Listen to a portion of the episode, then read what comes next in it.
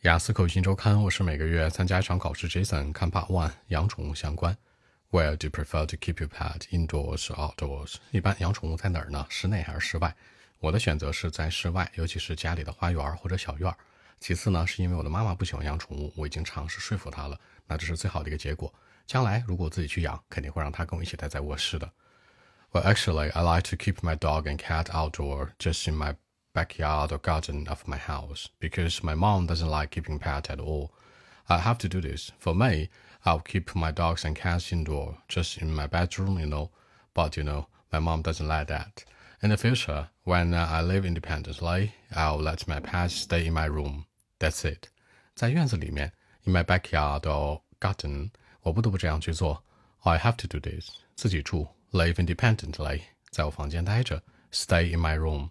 微信 b 一七六九三九零七。